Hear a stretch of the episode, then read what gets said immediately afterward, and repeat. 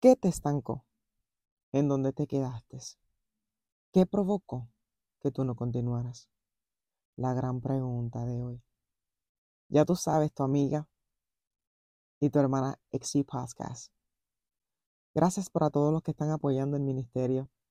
Gracias por todos los que siempre me escriben, ¿cuándo vas a poner otro podcast?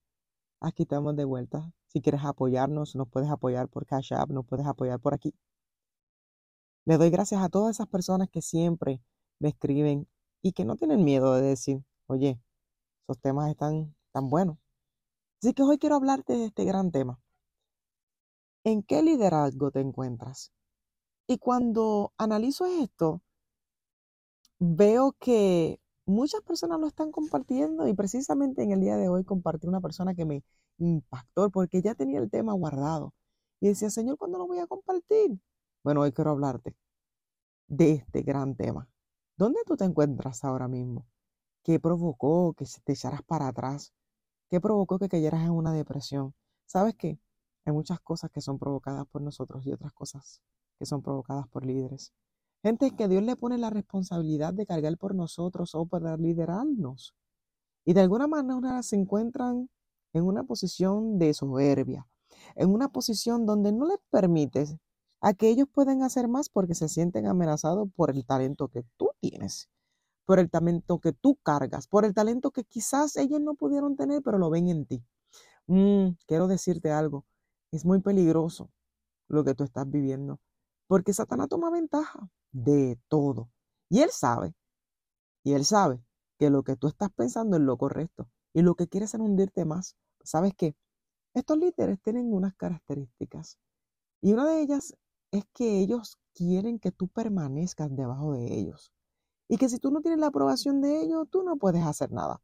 El problema es que está es que si tú llevas 20 años, 10 años, 15 años, 5 años en una congregación donde tú no puedes crecer, algo no anda bien. Y sabes que esto es apoyado porque hay muchos profetas y muchos personajes bíblicos donde apoyan el ministerio de otros. Por ejemplo, podemos ver a Moisés como apoyaba a otros ministerios, como empujaba y enseñaba al encargado de que se iba a quedar después de él. Él no tuvo miedo de que pudiera crecer más que él. Él no tuvo miedo de, ay, es una amenaza. Sabe mucho, es demasiado, se va a creer. ¿Sabes qué? Si tú piensas así, el que tiene la soberbia eres tú. Si tú piensas así y eres un líder, eres un pastor, un evangelista y usted no puede echar para adelante a los que están en su congregación y ya han pasado 20 años, 10 años, 15 años y están en el mismo lugar, algo está pasando. Y es algo indiscutible, porque puedes buscarlo en estudios y comentaristas y personas que son gente de Dios, que llevan muchos años en el ministerio y te van a decir lo mismo. Simplemente que SG Podcast te lo dice de una manera diferente. Una manera que te va a hacer pensar un poquito más directo. Y sabes qué? Yo sé que a muchas personas no le agradan este tipo de temas. Pero así mismo como en algún momento tú te diste cuenta, yo también me di cuenta de esto hace muchísimos años y sentí en mi vida un estancamiento y no era yo. Era que Dios había puesto en el corazón de unas personas que nos guiaran a un propósito, pero no lo hicieron. Y sabes qué? Hoy por hoy hemos comprendido que Dios fue quien nos llamó. Y hoy quiero que sepas que no te preocupes. Si esas personas que Dios puso ahí en ese momento dado para ayudarte no te han ayudado a crecer, te voy a dar una sugerencia. Corre, sale ahí, porque no vas a llegar a ningún lado. ¿Sabes por qué? Porque ellos son los que están utilizados por su propia concupiscencia para que tú no crezcas. No te estanque más. No permita que estas cosas, claro está, usted se va a analizar con este tema hoy.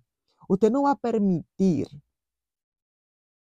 que el enemigo, como está el mundo hoy en día, haga con usted lo que le dé la gana.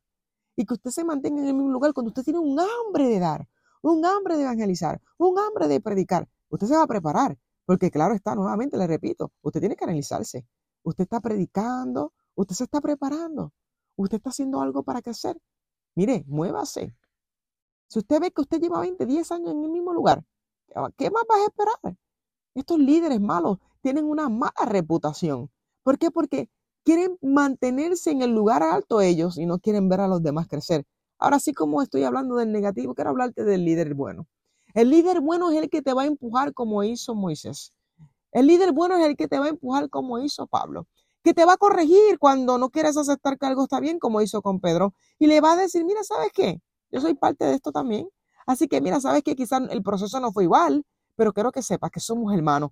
Y en la palabra del Señor nos habla de que somos un solo cuerpo. porque vamos a empezar así? No es necesario. Vamos a reconocer lo que estamos haciendo mal.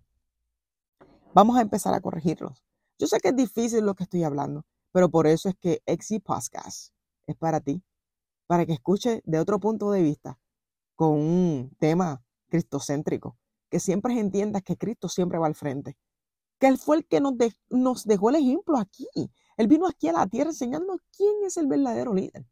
Él, él dejó que nosotros nos quedáramos en el mismo. No, no, no, no nos dejó en el mismo lugar. Él preparó discípulos y los hizo apóstoles para que pudieran escribir y guiarnos y enseñar y hacer milagros en su nombre.